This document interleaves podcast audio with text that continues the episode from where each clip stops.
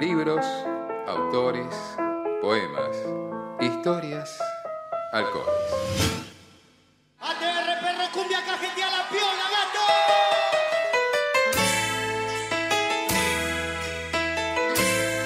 Bebido y leído.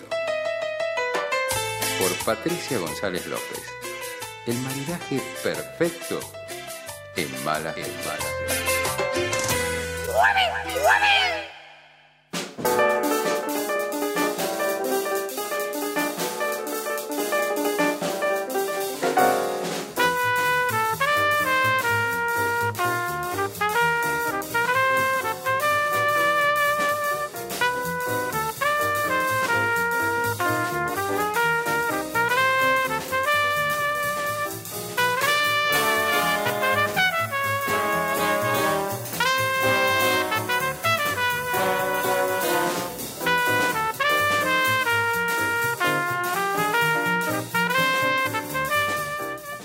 Aquí estamos en Malas Lenguas. Bien, Pato. Te veo Eh, ya lista con el vinito. Todo. Sí, sí, abrí el vino para no hacer papelones, eh, para no hacer papelones en vivo. Y bueno, les quería contar qué les traje. Bebido y leído. Bebido y leído, por supuesto. Una, un ingrediente para beber, un- una experiencia para beber y una experiencia para leer que, que fueron placenteras en, en su momento. Sí. Digamos, esta es la segunda vez que estoy tomando este vino. Sí. que es El Espectador, un vino de autor eh, que lo hizo Eduardo Vidal, que lo pensó, que lo creó Eduardo Vidal, un enólogo que, que viene trabajando con la industria y en 2008 arrancó su proyecto personal. Tiene varios, varios vinos eh, que pueden chusmear en el, en el Instagram Vidal Wines. Y bueno, esta es su última etiqueta. ¿Ya lo probaron? Sí. ¿Qué dicen? ¿Puedo opinar? Sí, Muy rico. ¿viste? Muy rico. Sí, tiene como algo frutal, ponele. Sí, es muy intenso, frutal. ¿Delicado? Sí, también. Puede ser. Tiene ahí, tiene ahí su toque. Es un gran adjetivo el delicado para. para Está el re bueno, ¿eh? Es rico doler. Sí, sí, sí, sí. Está diciendo gusta. delicado y me- está re bueno. Está re bueno. Pero flaco, acá estamos hablando con, con conocimiento. Muy bueno. Bueno, pero así. el espíritu de esto es que cada uno puede tiene Tener. siempre siempre tiene algo para decir acerca de lo que toma y acerca de lo que lee. Y sí, claramente. Tienes razón, está re bueno. Y, y además tiene un final largo, te queda, te queda el gustito ahí, perdura. Es verdad. Y tiene algo muy interesante, para mí es como un, un acto de confianza, porque este es un, un blend, digamos que, que no sabemos bien cuál es la combinación de las uvas, cómo fue armado el vino, puede variar según el año de, de la cosecha, pero digo que es un, un paso de confianza porque la, la etiqueta no te dice nada. Entonces, vos tenés que confiar y beberlo y no traiciona, ¿no? Eh, esa- No te dice nada en el sentido de, de que, del sabor que va a tener o te cuál dice es que la- es un blend y claramente es un blend de, de, tin- de- de tintas, Sí, digamos, sí. ¿no?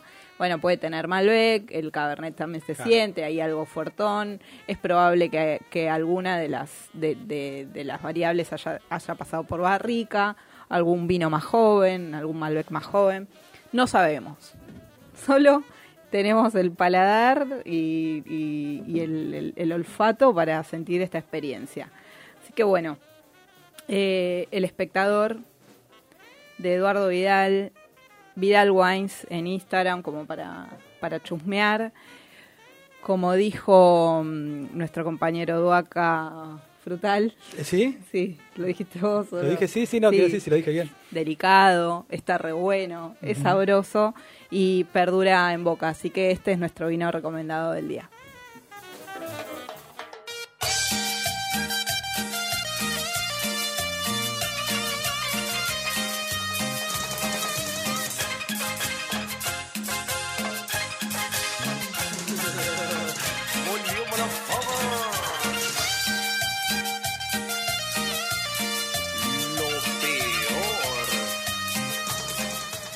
Seguimos aquí en Bebido y Leído. Bueno, estamos bebiendo El Espectador, Sí. este blend de tintas. Y, y hablando de, de despertador, eh, de espectador, pensaba en, en el arte de, de- de contemplar, ¿no? En, es- en ese acto vivo de, de contemplar que no siempre tenemos. Y mm, eh, pensaba en eso a raíz de este libro que les traje para compartir, que se llama El cero es un número natural. Es de Alex, Alexani, lo editó Concreto, es un libro de, de poesía.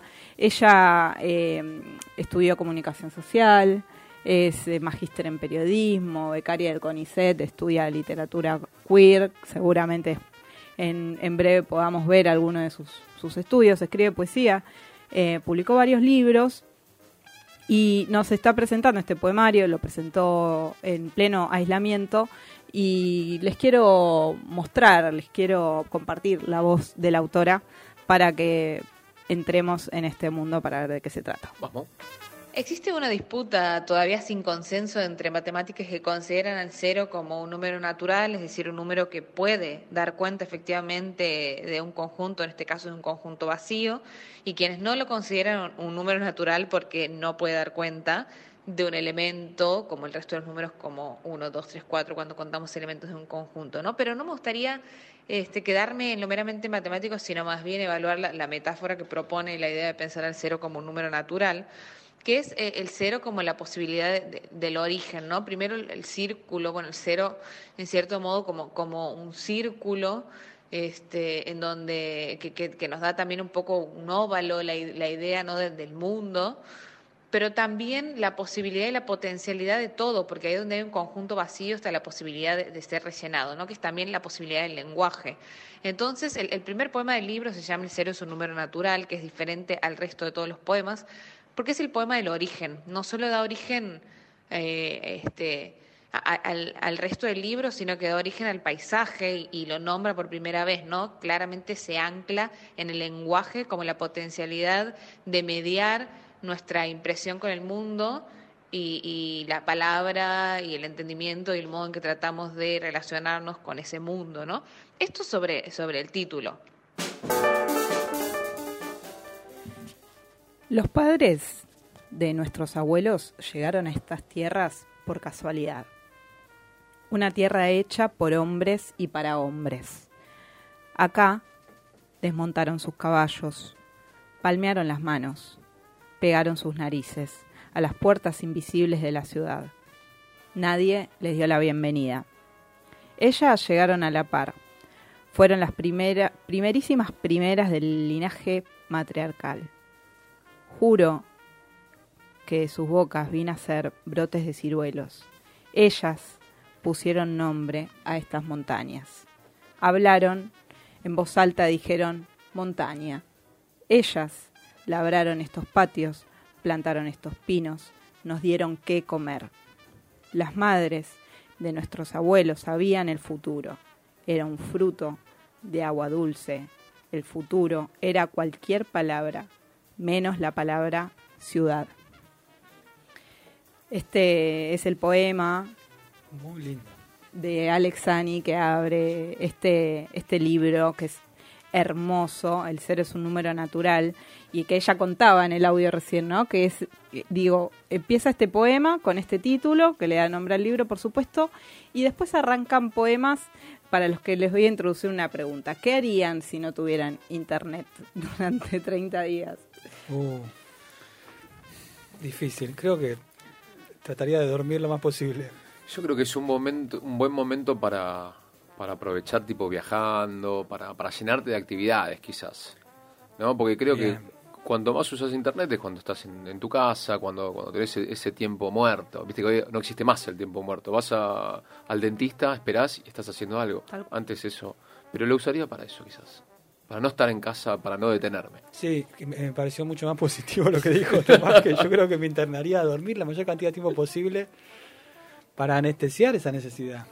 Lo Sí, digo es tremendo, claro, No, no sí, tal cual. eh, Bueno, justamente, mira, este libro dice día 1 sin internet, día 2 sin internet, y así llega hasta Hermoso. el poema 30 que dice día 30, 30 sin, sin internet. internet. O sea, y pensaba en esto que, que, decía Tomás, ¿no? Con el tiempo muerto. Bueno, ¿qué se hace después del tiempo muerto? ¿Y, y qué se hace con ese círculo que puede ser rellenado, con ese mundo que puede ser rellenado? Eh, acá es un libro que está eh, plagado de paisajes, plagado de días, de climas, de sabores, de situaciones que yo la siento como en un sepia, es como una película tranqui, que no se arrebata, eh, está llena de sensaciones y, y hay un porqué de este, de este cero, que es el número natural, y que es capaz de eh, dar cuenta de un, de un conjunto y de ese conjunto que si está vacío puede ser rellenado. El cero como potencia, ¿no? Que decía. Exacto, eso es una palabra que me anoté porque, porque justamente acá eh, eh, está muy asociado el, el tiempo muerto y el tiempo de ocio a la productividad. Claro. Y digo, ¿qué pasa cuando no sos productivo? Bueno, hay una vida, ¿no? Y, y estar sin internet me da la sensación de que te desintoxica la mirada y esa desintoxicación de la mirada y de la necesidad de estar atada a internet le da a la poeta una potencia enorme y una cantidad de producción de primero de vida, ¿no? De vida, de imaginación, de hay como una eh, por momentos parece como de ciencia ficción, pero digo, claro, parece de ciencia ficción porque no hay internet en, en los 30 poemas y no, no hay ciudad, hay, hay limpieza, eh, hay goce, hay reconstrucción y hay mucha contemplación. ¿Y qué pasa cuando no estás mirando internet? Bueno, estás mirando un poco la vida. Así que ya, si estás en internet y logras hacer un libro, ya es un montón. Pero les quiero contar un poquito más de esto, de este libro, antes de cerrar.